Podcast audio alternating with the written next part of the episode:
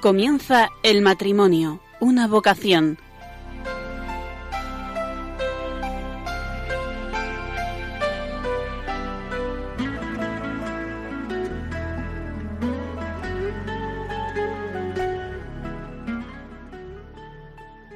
Buenas noches, queridos oyentes de Radio María.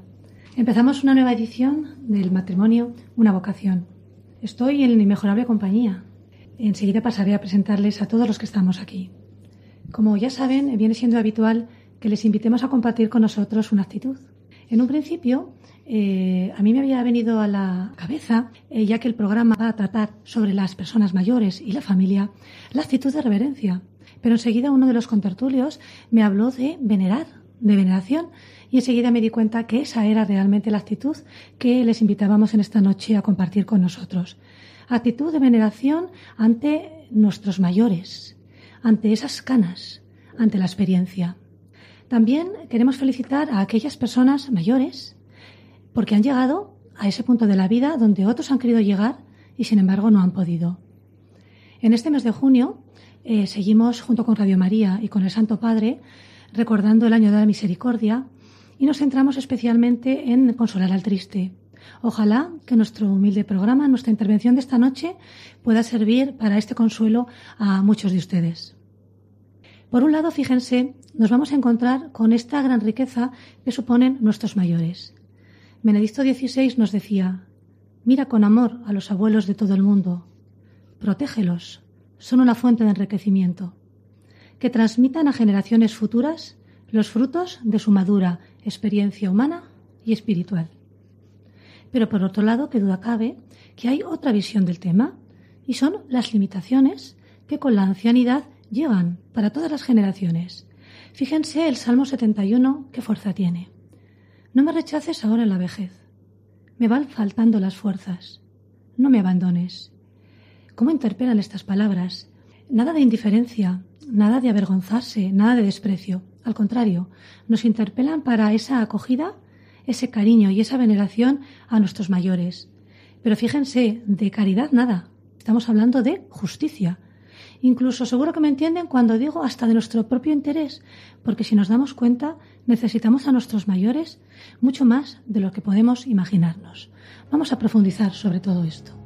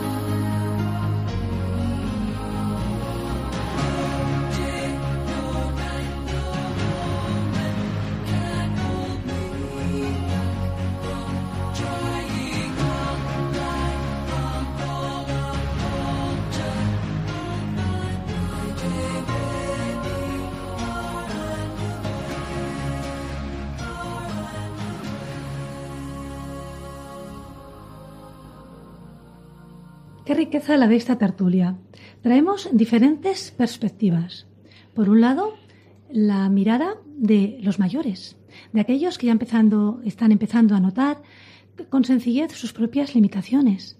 Traemos también generaciones intermedias, aquellas que conviven en la crianza de los hijos y a la vez del cuidado de sus, de sus ancianos. Estas generaciones intermedias tan valientes que en la sociedad en la que, una sociedad en la que solo se fija en la epidermis, son capaces de profundizar en la belleza del vivir humano. Y también tenemos a generaciones jóvenes, aquellos que tienen el privilegio de poder ahondar en sus raíces. Con todos ellos vamos a a ver, el prisma de los mayores y la familia. Si cogemos el prisma por un lado, nos encontramos eh, con la realidad de la atención y el cuidado de los padres ancianos. Esto no es otra cosa que vivir la piedad, que forma parte de la virtud de la justicia. Pero si cogemos este prisma y lo miramos por otro lado, también nos damos cuenta que hay una naturalidad impresionante con la que se ensamblan las distintas generaciones. Seguro que muchos de ustedes nos están escuchando y están asintiendo. Es curioso cómo los nietos, los bisnietos, llegan a hacer confidencias a los abuelos que no son capaces de hacer a sus padres. Por aquí nuestra, nuestra bisabuela ya estaba afirmando, ¿verdad que sí? Y si seguimos girando el prisma, también nos encontramos con esa preciosa combinación entre la experiencia de unos y la fuerza y la vitalidad de los otros. Qué duda cabe que las personas mayores, con esa vitalidad y bullicio de los nietos, consiguen encontrar otra vez ese pulso a la vida y los nietos consiguen enraizar en esa saga familiar de la que proceden. Pues sin más dilación, pasamos a nuestras presentaciones. Empezamos por nuestra flamante bisabuela, María Pilar Luna. Ella es viuda, Está casada en segundas nupcias y, como bien nos ha remarcado en más de dos ocasiones, felizmente casada en segundas nupcias. Tiene dos hijos de su primer matrimonio y cuatro que venían en la mochila del otro. y nada menos que 15 nietos, dos bisnietos y un tercero en camino. Además, eh, tiene experiencia de 13 años conviviendo con sus padres ya muy mayores a la vez que trabajaba. Bueno, enhorabuena, Pilar. Buenas noches. Gracias por estar aquí. Buenas noches a todos. También nos encontramos con Yolanda Peón. Ella es nada más y nada menos que madre de una familia de diez hijos. Enhorabuena, Yolanda, tienes toda mi admiración. Muchas gracias. Y puede compartir mucho en esta ocasión con nosotros, pues ha estado conviviendo durante más de diez años con su suegra, que estuvo enferma de Alzheimer. Muchísimas gracias por estar aquí, Yolanda, para compartir con todos nosotros. A vosotros por haberme invitado. Y eh, vamos bajando en edad y nos encontramos con una generación muy joven con David. No dejo de dar la enhorabuena. David tiene 25 años. Así es. Él lleva conviviendo más de 22 años con su abuela. Sí. ¿Eh? ¿Por parte de madre o de padre, David? Por parte de padre. Por parte de padre. Tú eres licenciado en Derecho, Sí. has ejercido la abogacía y digo que no paro de dar la enhorabuena porque nos hemos enterado, por lo menos nosotros hace muy poco, que vas a ingresar en el seminario en septiembre. Sí, en septiembre entro en el seminario. Muchas Pues- gracias. Enhorabuena también, David. Muchas gracias. Bueno, empezamos por lo tanto con nuestra primera, con nuestra primera idea. Fíjense, la levedad del ser, la fragilidad de la vida, la certeza de la muerte. ¿Qué vemos alrededor? No en esta mesa de tertulia, ¿qué vemos alrededor? Vemos los hay que se dejan llevar por el pesimismo. Mm, Vamos a aprovechar lo poco que nos queda, que son cuatro días. Otros miran para otro lado, como si envejecer no fuera con ellos, como si no lo aceptaran. Otros se frustran por esa inevitable pérdida de actitudes y el deterioro de sus capacidades. Otros incluso se dejan llevar por sentimientos de envidia. Ya no soy el más inteligente, ya no soy el ojo del huracán, ya no soy la reina de las fiestas. Todo esto es lo que vamos a ver. Sin embargo, a mí me gustaría que vosotros, desde esa perspectiva de diferentes generaciones, mm, nos explicarais a todos cómo vivís la ancianidad, el cuidado de las personas mayores. Empezamos contigo, Pilar, ¿te parece bien? Vale, sí. Pues eh, yo comienzo diciendo que pasé por la experiencia de cuidar a mis padres, que mm, ahora yo estoy ya muy cerca, bueno, tengo 72 años. Em, como sí que has dicho bien, estoy felizmente casada en segundas nupcias. Los dos somos, pues, mm, muy mayores, pero tenemos como, no sé por qué, si por, por este nuevo matrimonio que, que tenemos y que de verdad que nos hemos casado enamorados, pues una juventud mm, diferente, añadida también hemos vivido nuestras experiencias dolorosas y entonces eh, sabemos que, por ejemplo, lo que has dicho del pesimismo, pues no es útil, no es útil. Hay que tener siempre una actitud positiva. Mirar para otro lado tampoco lleva a ningún sitio, porque vendrá lo que tiene que venir y es inevitable que la muerte venga. Vendrá con o sin enfermedad, vendrá con o sin demencia, pero vendrá. Sí que es cierto que mientras el matrimonio está, los dos miembros, es diferente. El uno se apoya al otro y la casa es como una protección que se tiene. Y yo sé por mi propia experiencia con mis padres que mi madre no salió nunca de su casa y mi padre muy a última hora, cuando realmente no se le podía atender en casa porque mm, por los viajes sobre todo y combinar con el trabajo. Pero se pueden hacer todas estas cosas. En cuanto a tener frustración por los nietos, por las generaciones jóvenes, pues no, la verdad es que, por ejemplo, en mi caso, yo siento alegría, tanto por los eh, que son eh, los hijos como por los que son los nietos, que esos ya dan muchísima alegría. Mm, van siendo mayores, cuando conocen a una chica, cuando se casan, cuando tienen un niño, los pequeños cuando hacen los deberes con ellos. Es una vida que mientras que se está bien mentalmente, pues es muy grata. Es un tiempo que hay que aprovechar. Pero también es cierto que hay otras personas que les vienen las limitaciones aún sin la ancianidad. Así que no tenemos que ser Em, egoístas de pensar demasiado en nosotros. Tuvimos nuestro tiempo ya, no tenemos que ser el ojo del huracán, como has dicho tú. No, no, tuvimos ya nuestro tiempo, hay que dejarles a ellos.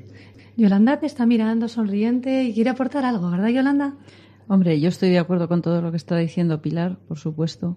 Y lo que sí que puedo aportar es el decir que ayuda mucho cuando tienes a un abuelo en casa y ves, lo has conocido antes con toda su vitalidad, con, muchas ganas de hacer muchas cosas, con la cabeza perfectamente, pero llega un día en que, en, nuestro caso, pues mi, suegra tuvo Alzheimer, ¿no? Ves que empieza a olvidarse de las cosas, empezamos a sospechar que aquí pasa algo y finalmente diagnosticaron que, que era eso, ¿no? Una enfermedad, pues que ves que, que va poco a poco olvidándose absolutamente de todo, ¿no? Y digo que ayuda mucho para poner los pies en la tierra, ¿no? Porque en una sociedad donde todo esto se quiere tapar, donde el culto al cuerpo es lo que impera, el gimnasio, eh, parece que no nos vayamos a morir nunca, ¿no? El que mm, los ancianos tengan que estar en las residencias para quitarlos del medio y que no se vea la fealdad de la vejez, ¿no? porque así se entiende que en este, en este mundo en el que vivimos. O cuando uno muere, ¿no? Llevarlo directamente al cementerio para que no se vea el cortejo fúnebre por la ciudad, porque eso no gusta, ¿no? Pues como digo, el tener un anciano en casa que lo has visto que ha estado bien, que, aportaba mucho, que, mm, que su cabeza estaba muy bien, y que después viene todo esto y finalmente muere, pues te hace poner los pies en la tierra, ¿no? Porque hacia allá vamos todos. O sea, eso el querer quitar eso de, la cabeza, pues eh, el querer taparlo es una tontería porque llegará, quieras o no quieras, ¿no? Y yo veo que en mi familia pues nos ha ayudado, ¿no? El, que los hijos también hayan visto pues que su abuelo ha muerto en casa. Después también murió mi padre, ¿no? Mi padre no, no vivió con nosotros porque mi madre estaba bien y, ella lo cuidó básicamente, y, pero también murió en su casa, ¿no? Hay que preparar a los hijos también para, para esto, que es lo único que tenemos seguro. David. Pues yo entiendo que la muerte hay que afrontarla con serenidad, porque, bueno, los cristianos sabemos que la vida no se nos quita, sino que se transforma.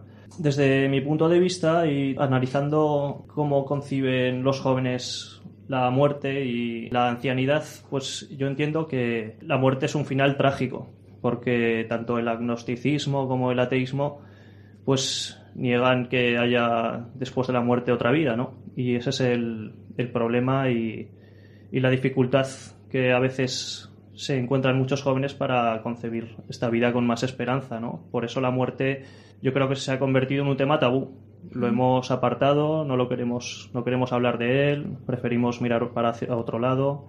Eso es lo que yo hablo con mis amigos, ¿no? Que cuando siempre, cuando salen este tipo de temas prefieren, prefieren hablar de otras cosas, ¿no? Como si no fuera a llegar, ¿verdad? Como si no fuera a llegar, sí. Vamos un poco a trasladar a las personas mayores eh, lo que es cada familia. Como decías tú, Yolanda, eh, ojo a la trampa, ¿verdad?, de las nuevas, de las nuevas generaciones. Sobre todo el ego, lo que tú decías, el culto al cuerpo. Parece que solo importara los compromisos laborales y la diversión. Y lógicamente, ante esa situación, ¿qué hacemos con las personas mayores? Como si no tuvieran su sitio. Por lo tanto, eh, parece que una familia que, que no atiende a los abuelos, que son su memoria viva, pareciera que le faltara algo, ¿verdad? ¿Cuál es vuestra opinión sobre los mayores en la familia? Vosotros tres que los habéis tenido. ¿O los tenéis todavía en el caso de David? Pues yo quería contar una anécdota de un amigo que es de Ghana, de África, Y la anécdota es la siguiente. Este compañero mío que conocí cuando tenía 16 o 17 años, me decía, ya con esa edad, me decía, vosotros en Europa tenéis más desarrollo económico, tenéis más técnica, tenéis más tecnología, tenéis más recursos económicos, pero no tenéis más cultura, porque nosotros en nuestro país tratamos con mayor veneración a los ancianos. Es decir, él asociaba a tener más cultura a tratar con mayor veneración a los ancianos, a cuidarlos más, a protegerlos más, a atenderlos mejor. Por eso yo que he tenido en mi casa durante 22 años a una anciana, a mi abuela, cuando me contó esto este amigo mío, pues me hizo pensar, ¿no? Y, me ayudó a querer tratarla mejor a mi abuela, ¿no? A valorarla más, a mirarla con más ternura, ¿no? ¿Tú piensas que habrá muchos compañeros tuyos que no van a vivir y recoger todo, todo lo que tú estás recogiendo durante 23 años con tu abuela, verdad? Sí. Yo en mi experiencia, pues, eh, por ejemplo, también que mi madre tuvo Alzheimer, lo que resulta difícil es que no te conozca tu propia madre y tienes que aceptarlo. En todas las cosas, eh, la ancianidad de los demás, cuando te toca eh, ayudar y estar y vivirlo con ellos, hay que aceptarlos, incluso cuando mm, se ponen a hablar en frente del espejo, como, como hacen la mayoría, o les hablan a los de la televisión, tú sigues y en vez de llevarles la contraria y quererles hacer razonar, te metes un poco en su mundo para que sea más llevadero. Cantas canciones de, de su tiempo, porque claro, son años de que dura esta enfermedad y años en las que mm, no te puedes eh, agotar eh, pensando que es una tragedia. No, es, un, es una consecuencia de la vida y la vida es vida y hay que amarla y la vida es vida y hay que defenderla y la vida es vida y hay que entregarla. Y más o menos en eso está todo. Todos nos volveremos mayores y todos llegamos a la muerte. Y como ha dicho David, es cierto que la muerte no existe, es un cambio de vida.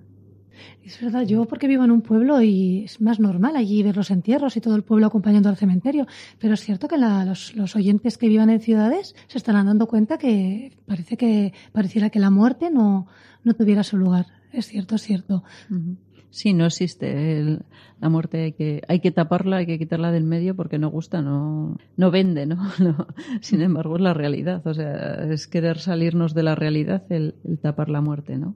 Yo quería apuntar también eh, esto que decía de lo que mm, aportan los abuelos en una familia. Estamos hablando de abuelos con enfermedad, pero también es verdad que cuando los abuelos todavía están bien, porque no sé, yo tengo mi madre, por ejemplo, que está bien, tiene sus achaques, sus cosas, pero tiene una cabeza con una memoria envidiable, ya me gustaría. Y a, mis hijos les encanta escucharla porque cuenta historias eh, de antes. Claro, la sociedad ha cambiado mucho, ¿no? Mi, mi madre cuando les habla, pues de que no tenía teléfono, de que no había televisión, se acuerda cuando tenían que ir a buscar el agua a la fuente del pueblo, todas estas cosas no suena como extraterrestres.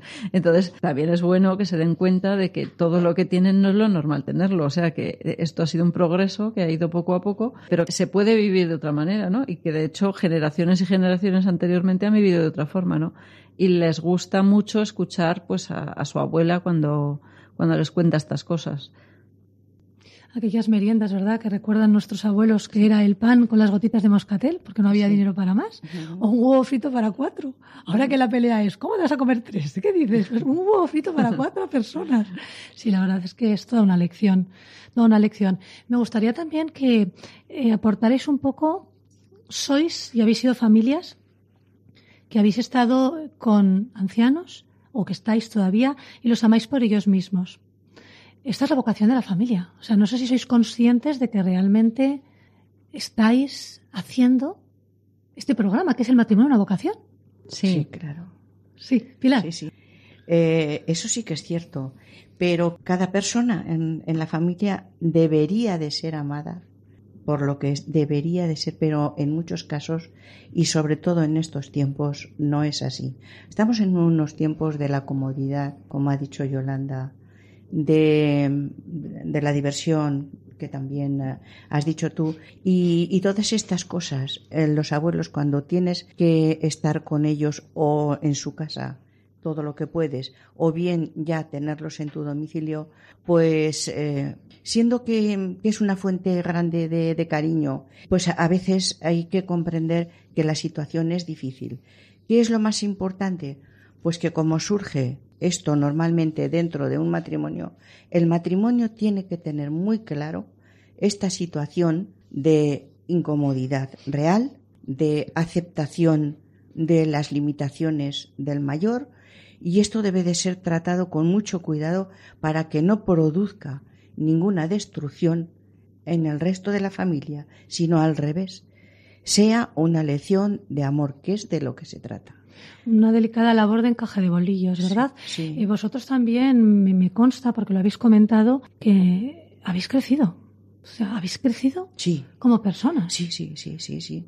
De hecho, se ve mucho, mucho más normal eh, la, la enfermedad, la vejez, la transformación de la persona y la muerte. Y yo contando que he tenido 33 años y medio de vida en hospital, pues también eso ayuda, ayuda a comprender.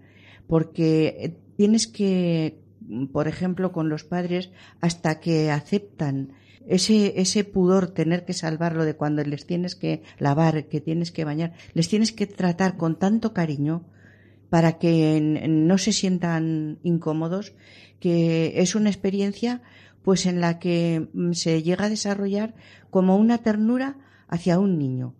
Porque no, no, no puedes ver que tu padre o tu madre estén tristes en un momento así. Y entonces, claro, sin darte cuenta, sales bien de la situación. Aunque a lo mejor físicamente, bueno, a lo mejor no, físicamente estés agotado, interiormente se crece mucho.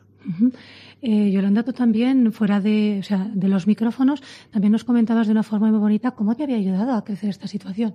A mí me ha ayudado a crecer mm, precisamente viendo que, mm, esto no es, mm, no es algo fácil. O sea, eh, yo también querría decir, porque puede haber muchos eh, oyentes que estén en una situación con enfermos en casa y que se desesperen, ¿no? A mí me ha pasado. O sea, que, que también la cosa no es fácil, ¿no? Que no siempre te pilla del mismo genio o con las mismas circunstancias, porque además del abuelo, pues hay hijos. En mi caso había hijos, embarazos, adolescentes.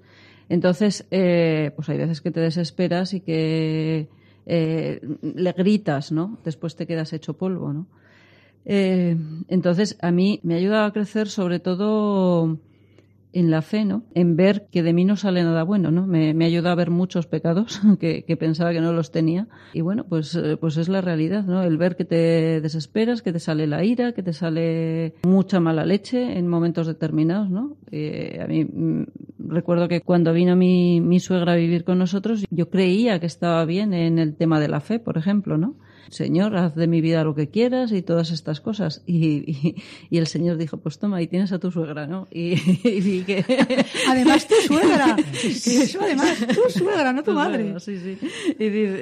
Y, vi que de, fe nada, estaba llena de, de pecado, ¿no? De que, que, me salía, pues eso, pues la ira, lo que llevaba dentro, volverme a decir, sosténme que la mato, sosténme que la mato, ¿no? En momentos a lo mejor de, de desesperación, pues eso, pues que que de repente tienes que atender al bebé y al abuelo todo a la vez y entre tanto te viene el adolescente tocándote las narices, ¿no? Como suelen hacer ellos, ¿no? Pues son situaciones pues que se dan y que bueno, pues pues los humanos somos como somos y yo por lo menos pues pues vi mi, mi debilidad, ¿no? Me ayudó a ver sobre todo mi debilidad. Entonces esto lo quiero decir también porque es verdad que tenemos un, un deber hacia los mayores pues de caridad, de nos han dado la vida, nos han ayudado a mí, tanto a mis padres como a mi suegra, porque mi suegro ya había fallecido, nos han ayudado muchísimo todo lo que han podido. Y es verdad, pero luego, pues la debilidad humana ahí está también, ¿no? Entonces, pues mm, toquemos tierra, ¿no? Totalmente comprensible, Yolanda. Solamente imaginarnos embarazada, con bebés, con adolescentes y con tu suegra con Alzheimer. Madre mía.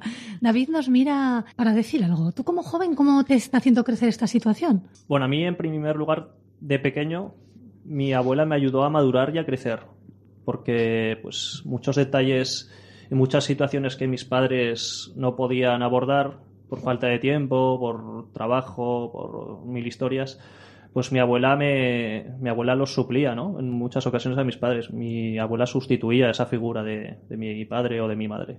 pues a veces me preguntaba la lección, a veces me ayudaba a ordenar la habitación. Uy, qué buena. me cuidaba, ¿no? Y siempre, pues algunas cosas, algunas preocupaciones las podía contar. Y ahora también un poco teniendo en cuenta cómo me ayuda ahora mi abuela a mí, y en los últimos años, después de que ya hemos dejado atrás la infancia, yo tengo que reconocer que gracias a mi abuela eh, me he ejercitado en, varias virtudes, ¿no?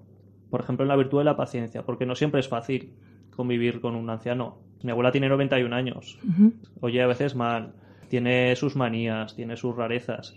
Y bueno, pues también la virtud de la caridad. Hay que quererla con sus imperfecciones, con sus dificultades y con, aquellas cosas que no, no, te gustan y que sabes que te generan a veces un poco más de dificultad al convivir con ella.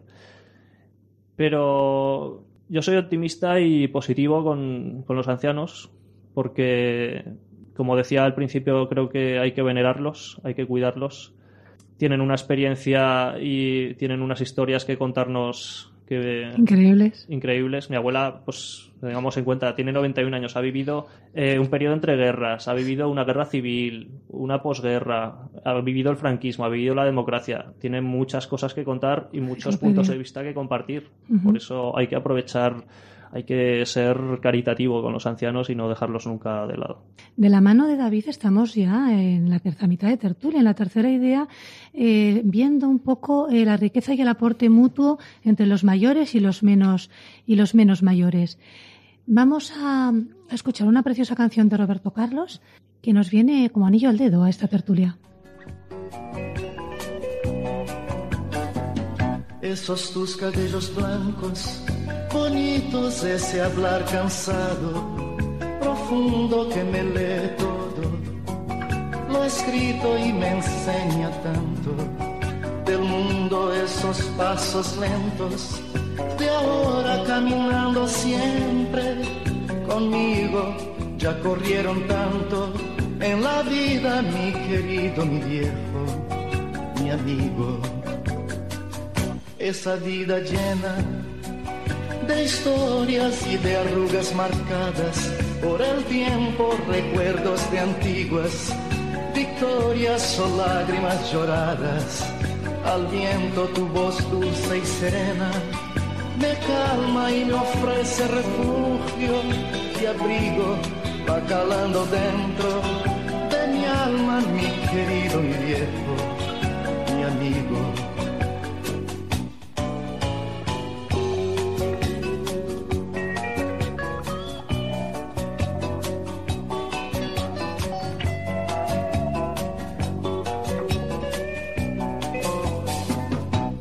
pasado vive, presente en las experiencias sentidas en tu corazón, consciente de las cosas bellas de la vida, tu sonrisa franca me anima tu consejo sabio, me guía, abre el corazón y te digo mi querido, mi viejo, mi amigo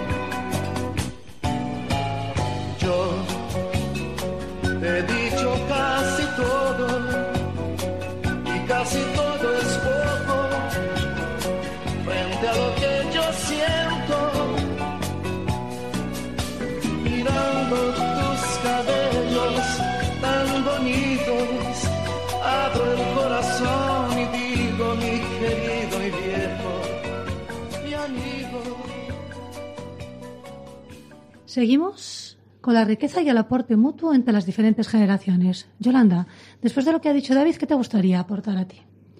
Hombre, yo sobre todo lo que me han aportado tanto mis, mis padres como mis suegras, experiencia, ¿no? O sea, el que yo esté viviendo una situación y ellos ya hayan pasado por allí, ¿no? La, experiencia de la vida, eso eh, aporta muchísimo el decir, pues parece que tienen una intuición que dices, ah, ¿de dónde la saca, no? Eh, y, claro, es que ya lo han vivido, ¿no? Sobre todo, sobre todo eso, la experiencia que ellos aportan, porque ya han pasado por las situaciones en las que yo estoy o, he estado, ¿no?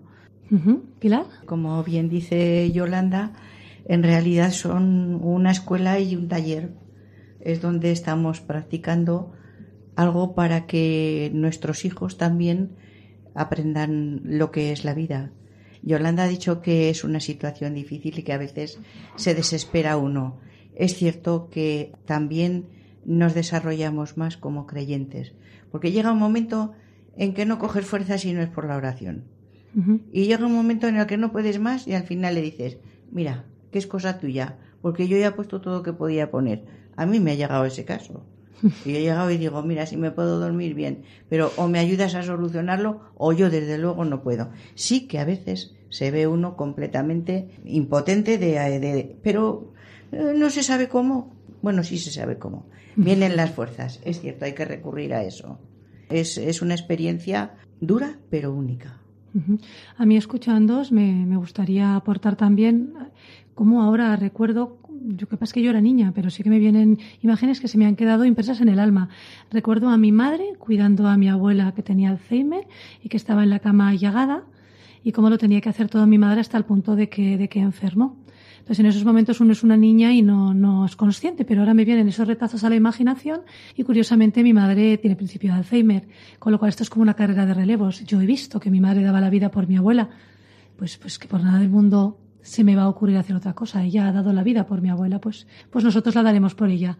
Perdón por este paréntesis, pero estaba escuchando y como este tema me, me coge un poquito sensible por del tema de mi madre, pues con Pilar estamos ya en la parte más real. Es que hay inconvenientes es que hay inconvenientes en que aquí hayamos empezado todos dándonos la enhorabuena, porque hay motivos para darnos la enhorabuena, pero hay inconvenientes. Por ejemplo, David, las diferencias intergeneracionales, el mal genio, eso tiene que haber, digo yo. Sí, sí, siempre hay muchas diferencias, hay modos de ver las cosas muy distintos. Eh, mi abuela vivió, ha vivido una época en la que yo creo que había más comunidad eran más generosas, tenían lo que decíamos antes, tenían menos recursos materiales, vivieron el hambre, ¿no? Y nosotros ahora pues somos un poco individualistas. Y poquito. Un poco, sí. Muchito. o bastante individualistas. Y tenemos que aprender eso de, de los mayores, en, este caso de mi abuela. Sí, sí, hay dificultades en el trato con los ancianos. Como decía Yolanda, pues hay veces que tienes que, bueno, y también lo ha dicho Pilar, tienes que recurrir a los medios sobrenaturales. Tienes que rezar, tienes que frecuentar los sacramentos, y, no es fácil siempre tratar con mi abuela, ¿no? Pero, pero ahí está la virtud de la caridad y el mandamiento que nos ha dado nuestro Señor Jesucristo, amaros los unos a los otros como yo se he amado, ¿no? Y luego yo escuchándote, David, pienso, claro, tú eres nieto, sí. pero tú ves a tus padres, ves los problemas que les trae de tiempo, de espacio, económicos, de falta de intimidad. Eso también lo tienes que ver y para, tiene que ser una lección de aprendizaje el hecho de que mi abuela haya estado casi 23 años viviendo en mi casa, esto ha sido una prueba de fuego para mis padres. Porque, claro, mi madre en muchos momentos quizá le hubiera gustado pasar más tiempo en intimidad con su marido y con sus hijos. Y siempre el hecho de que haya estado mi abuela en casa ha dificultado esa situación. Por eso yo veo que mi abuela, en cierto modo, ha hecho que mi madre sea todavía más buena de lo que ella es, ¿no? Espero que te esté escuchando tu madre ahora, para que no quepa por la puerta. Sí, sí, no, mi abuela, mi madre, pues, y mi abuela, pues, claro, como en todas las familias, pues han tenido buenos momentos y alguno un poco más un poco peor, ¿no? Totalmente normal. Pero mi madre ha crecido junto a ella, junto a su marido, junto a sus hijos y al final pues todo, gracias a Dios, se ha desarrollado bien. Pilar, si no me equivoco, en tu caso los problemas más graves fueron la falta de tiempo. Pues justo tuviste que cuidar a tus dos padres en el momento en el que uno está en pleno desarrollo profesional, ¿verdad? Sí, yo estaba trabajando. Bueno, menos mal que fue, digamos, eh, seis años y medio mi madre y siete casi mi, mi padre. Mi padre estuvo útil y bien hasta cinco años después de haber enviudado casi. Que sí que también vivió conmigo, pero bien, sí los tenía que combinar con el trabajo, con lo cual es una experiencia muy fuerte. Es, es, doloroso, pero también es verdad que lo de mi madre, que fue casi que lo peor, hay que ver qué es lo que te decía. Pierden su cabecita, pero aunque no te conozcan, ellos saben lo que es el amor. Siempre saben lo que es una sonrisa, saben lo que es una caricia y siempre te lo agradecen. Y claro que a veces te cuesta, pero mucho, pero lo haces y sabes que es bien recibido. Luego, el amor, el sentido del amor no lo pierden nunca. Mi padre, gracias a Dios, tuvo un lapsus de tiempo de mes y pico que le dio un derrame cerebral, pero volvió a estar mm, completamente bien, salvo el, el, caminar y los esfínteres, y todo lo demás eh, fue bien, y además era muy pacífico, era muy bueno. Estar con él era, era un gozo. Sí, porque es diferente cuando hay una demencia de cuando hay una limitación por edad, como por ejemplo como le pasó a mi padre. Una caída, creímos que era una caída fortuita, además se él se conservaba muy joven y, y, no había sido fortuita, sino que le había salido un cristecito y fue por lo que perdió el equilibrio. Uh -huh. Y por eso, pero después se quedó sin andar. Y por lo demás, pues es dura la prueba, pero la tenemos que pasar y se pasa a gusto. Vamos viendo, y en el caso de Yolanda, eh, la prueba va más cuando se encuentra con la familia política. ¿Qué prueba de amor a tu marido? Mm, La verdad es que, hombre, sí, desde luego, que es, es, amor a mi marido, pero la verdad es que mi suegra mm, fue siempre encantadora, o sea, cuando estaba bien, pues fue una mujer que nunca se metió en nada, o sea, siempre ayudando todo lo que podía, o sea, que a lo mejor llegaba a, su casa, pues eso, con los niños pequeños y tal, decía, vosotros echaros la siesta, que yo ya recojo, que no sé qué, o sea, que ha sido, es siempre muy tierna, ¿no? Muy, uh -huh. bueno, a veces, pues como en todas las convivencias, pues puede haber algún roce o eso, ¿no? Pero sí que es verdad que era mi suegra, pero vamos, pues como si hubiera sido mi madre, ¿no? Inconvenientes, problemas, pues sobre todo el, cuando empezó, porque luego ya pues acaban que no pueden andar y tal, pero cuando empezó pues se nos iba. un vecino la trajo un día a las 6 de la mañana. y, de, y, además, pues esto que llaman al timbre no nos habíamos dado cuenta, llaman al timbre y dice que tengo en mi casa vuestra abuela, digo, ay madre mía, pues bueno, pues cosas, cosas de estas, ¿no? Que claro, entonces no la puedes dejar sola eh, tiene que haber siempre una persona con ella porque pues al principio quería hacer las cosas igual, otra vez la pillamos con la sartén, se había dormido y la sartén estaba echando humo por todas partes, no se pueden dejar solo, entonces siempre tiene que haber alguien con ella, ¿no? En nuestra familia, pues como somos muchos, pues bueno, eso lo hemos podido ir supliendo bien. Qué maravilla. Y en dos minutos apenas que nos queda, nos gustaría tocar una última idea, la de la equidad intergeneracional. A mí me gusta mucho el ejemplo de, de la carrera de relevos, ¿verdad? Una generación pasa a la otra generación el testigo. Y qué bueno que ese testigo no sea igual, sino que sea más grueso, porque hay más carga eh, tanto de cosas materiales como humanas como espirituales. Imaginaros que uno naciera en un mundo que no hubiera historia es que es casi imposible no imaginarse que eres, el, el centro del mundo. Pero afortunadamente tenemos esa riqueza generacional que no debemos perder, que nos ayuda a saber de dónde venimos. ¿Tenéis, os gustaría aportar alguna cosita más de esta idea tan importante, esta equidad intergeneracional? Sí, yo veo que, por ejemplo, pues los hijos mayores, que son los que más lo han vivido, pues lo tienen presente, sobre todo los tres o cuatro más mayores lo tienen presente porque han estado allí viendo todo el proceso, ¿no? Los pequeños quizá menos, yo veo que eso les, les ayuda, se acuerdan muchas veces. Es buena la historia, claro, es buena la historia y eso, y lo que decíamos al principio, ¿no? Saber que vamos todos hacia allá, que eh, hoy estamos bien, pero un día llegará la enfermedad y llegará la muerte. Y yo puedo decir que eh, yo si no hubiera sido por la ayuda de, de mis hijas, posiblemente, pero allí combinamos todos eh, todo el esfuerzo todo, el, el, llevar los turnos, el llevar el estudio, el, todos ayudaban. A mis hijas les daba igual lavarle la cara que, que el culito, que lo que fuera. O sea, uh -huh. allí ellas han aprendido. Llegamos al final de esta tertulia y me gustaría, como resumen, coger unos eh, extractos de una plegaria anónima de una monja del siglo XVII. Igual alguno de ustedes ya la conocen. Señor, tú sabes que me estoy haciendo vieja.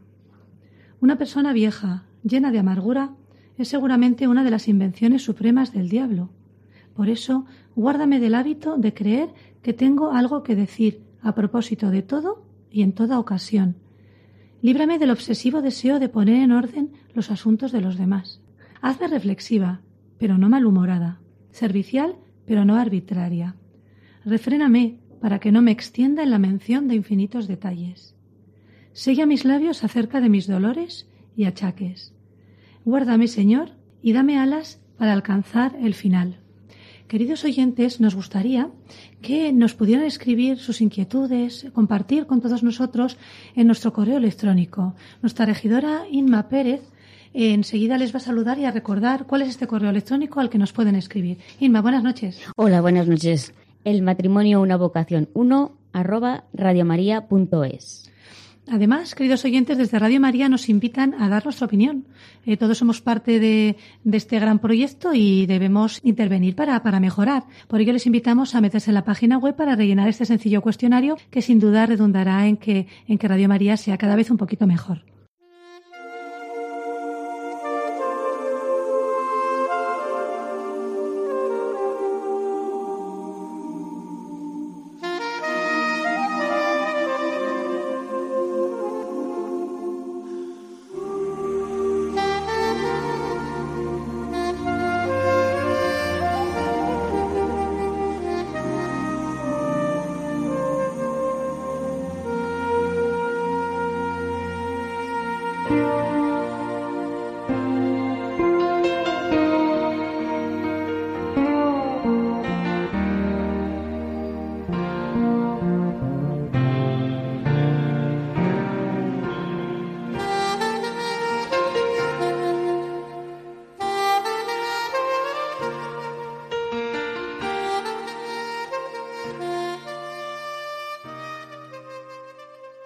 La parte de preguntas de nuestros oyentes y en este caso nos hemos encontrado algunas cuestiones que coincidían sobre padres preocupados en el tema de la educación afectivo-sexual en los colegios.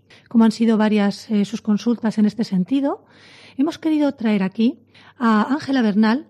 Ella es monitora de educación afectivo-sexual en colegios de la diócesis de Zaragoza. Así todos ustedes pueden escuchar de esta iniciativa y pueden eh, quedar solucionadas muchas de sus dudas. Ángela, buenas noches. Un gusto tenerte aquí con nosotros. Buenas noches, Yolanda. Eh, permite, por favor, que nuestros oyentes de Radio María te conozcan un poquito más. Cuéntanos eh, quién eres, tus compromisos apostólicos, labores que realizas. Adelante. Yo soy licenciada en psicología. Eh, trabajo actualmente como la coordinadora de las, los talleres de afectividad y sexualidad en el POF. Empecé allí como voluntaria porque trabajo con niños y en algún momento me di cuenta de que es muy importante la familia ¿no? en el comportamiento de los niños, así que me presenté como voluntaria para pedir también ayuda por uno de mis alumnos y allí empecé a mm, eh, trabajar en los talleres de afectividad y sexualidad en diferentes colegios. Esta iniciativa que tanto interesa a nuestros oyentes, ¿cómo nació en este caso? ¿A qué objetivo responde?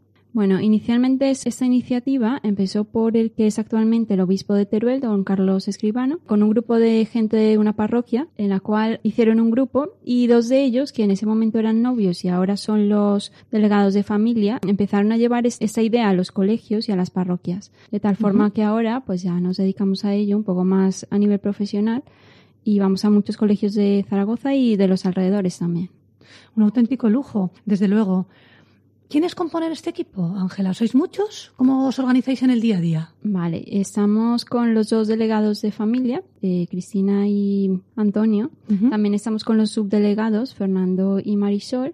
Y además somos parte del equipo del COF, del Centro de Orientación Familiar, que allí también somos bastantes. Pepe Bouza, que es el que se encarga de dar los talleres a los padres. Bueno, tiene muchísima experiencia con alumnos, con charlas y yo soy la que coordino y doy los talleres. Oyéndote ahora hablar de los padres, recuerdo como uno de los oyentes nos comentaba su indignación porque su hijo había recibido en las clases charlas de educación afectivo sexual y ellos no habían sabido nada. ¿Por qué vosotros también tenéis en cuenta a los padres? Bueno, nos parece que es básico que los padres sepan, lo primero, qué es lo que les vamos a dar a los niños para que luego no les estemos dando temas que ellos quizás no quieren que, los niños vean o se acerquen a ellos, ¿no? Por otro lado, es importante que antes de los talleres tengamos charlas con los padres para que ellos sepan cómo pueden abordar este tema de una forma muy adecuada y además, pues justamente conocer los temas que vamos a, tratar con los niños. Así luego ellos se pueden en familia volver sobre estos temas. La verdad es que me parece una iniciativa muy acertada. Eh, yo te considero una privilegiada, Ángela, porque te metes allí en medio de las clases con todo el bullicio de los jóvenes y de los adolescentes. ¿Qué fortalezas les ves? Bueno, pues muchos de ellos están en una continua búsqueda, ¿no? Eh, buscan algo que muchas veces no saben lo que es, pero buscan la felicidad normalmente, ¿no? Lo que pasa es que no saben muy bien cómo buscarla o cómo encontrarla. o los pasos que tienen que dar, ¿no? Para llegar a ello. Entonces, como fortalezas, yo creo que es esa búsqueda continua. Muchos de ellos quieren hacer las cosas bien. Y bueno, algunos de ellos también, si hablamos de su familia, intentan informarse, ¿no? Para tomar unas decisiones que les lleven a la felicidad verdadera en su vida. ¿Y si tuviéramos que darles un empujoncito en aquello que tienen que mejorar, por dónde iría? ¿Por dónde iríamos? Bueno, pues eh, hay muchas cosas, ¿no? Pero si pensamos en la educación que reciben en casa, sobre todo el uso de las pantallas, que actualmente estamos viendo que es un problema que les lleva muchas cosas que quizás no son las más adecuadas para los chicos de su edad. Esta fortaleza de saberse personas únicas, irrepetibles e increíblemente valiosas, si ellos no lo tienen muy claro, pueden caer fácilmente en cosas que igual no les convienen. Entonces, esta autoestima que se tiene que eh, en casa mm, ayudar ¿no? a, a desarrollar de forma adecuada.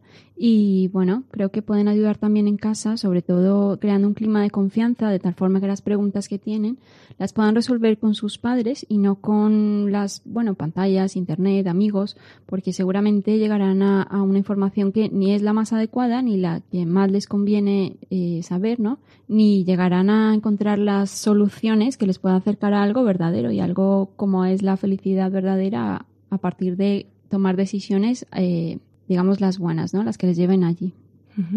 Los oyentes estarán viendo lo, dulce, lo dulce que es Ángela. Seguro que los chicos y las chicas te hacen un montón de confidencias. Míranos a nosotros, a las familias. ¿Qué nos recomiendas a los padres, a los abuelos? Yo creo que lo principal es crear un clima de confianza a los chicos, de tal forma que cualquier cosa que ellos quieran saber, siempre recurran lo primero a sus padres, eh, independientemente de lo que sea, que a veces es difícil. Por supuesto, no sabemos cómo hacerlo. También, pues, tenemos mucha bibliografía al respecto, ¿no? De cómo podemos hacerlo, cómo crear este clima en el cual los niños, en vez de ir a preguntar a otras fuentes, pues nos lo pregunten a nosotros, ¿no? Bueno, a los padres, ¿no? De familia. Bueno, pues dejarles claro que siempre la primera fuente de información tendrían que ser los padres.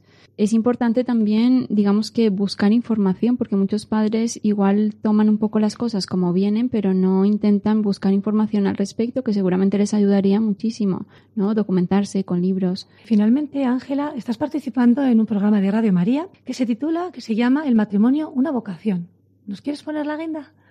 Por favor. Creo que evidentemente si trabajamos en los chicos desde que empiezan su, su vida, ¿no? En esta vocación al amor, ya sea cual sea la vocación, ya sea el matrimonio o cualquier otro tipo de vocación, pero si empezamos a trabajar con ellos en esto, pues seguramente encontraremos que se desarrollarán de forma adecuada, de tal forma que ya sea el camino que elijan, les va a acercar a una felicidad verdadera, tomando esto, decisiones todos los días que le acerquen a ello.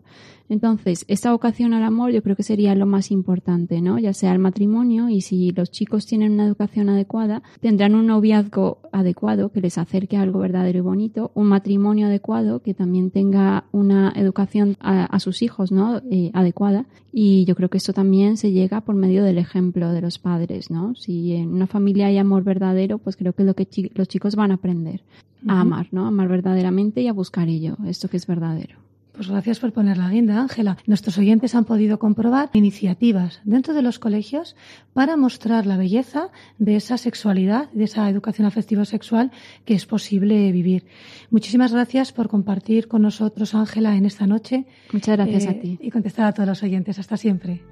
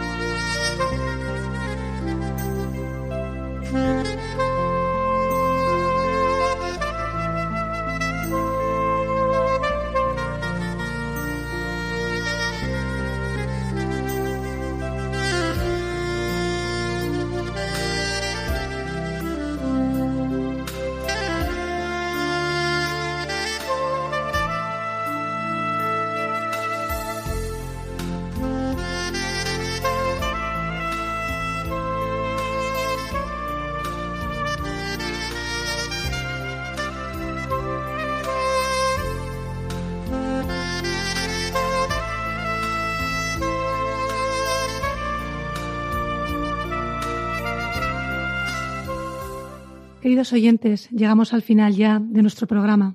Nos queremos despedir recordando a nuestros mayores que han estado presentes a lo largo de toda la tertulia.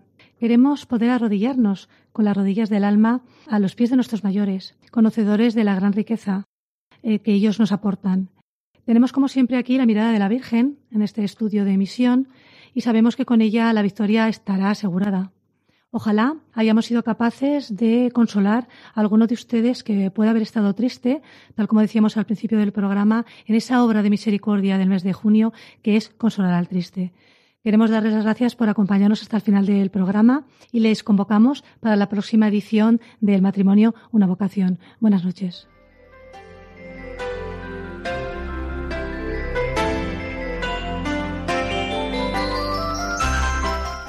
Han escuchado El matrimonio, una vocación